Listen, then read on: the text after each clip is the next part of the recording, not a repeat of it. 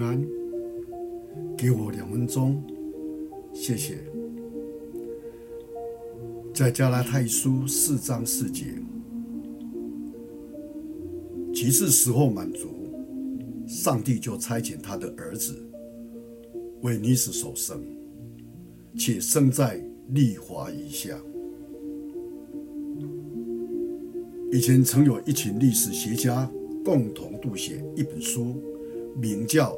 假如重写历史，这些学者所想的一些假如是：假如摩尔在西班牙打胜仗，假如荷兰人保留了新的阿姆斯特丹，假如射杀林肯的布斯射出的子弹没有击中亚伯拉林肯，假如拿破仑后来逃到美国来说。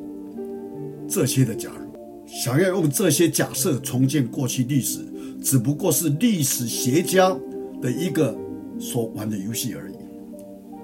然而到了，然而用到了历史上重要的事件——耶稣诞生的那一刻上，在几百年前，先知弥迦就准确地预言了。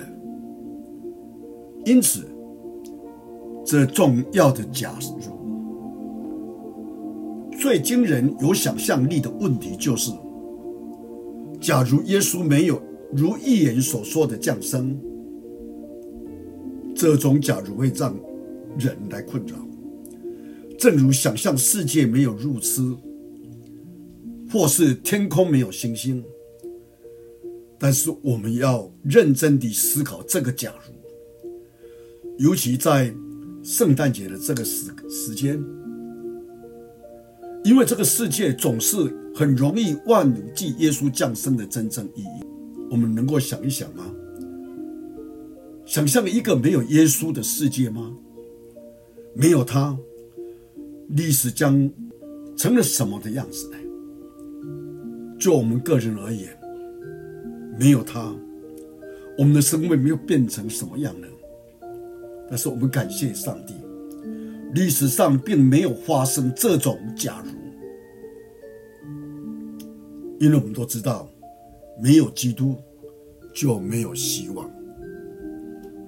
我们感谢神，让我们有这一个恩典，能够进到神的国度里面。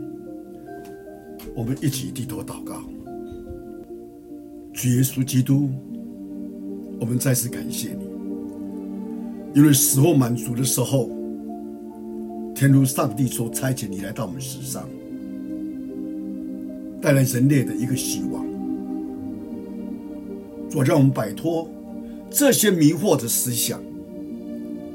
我们知道，假如你没有来，这个世界会变成什么样子呢？但是我们感谢你，因为你来到了。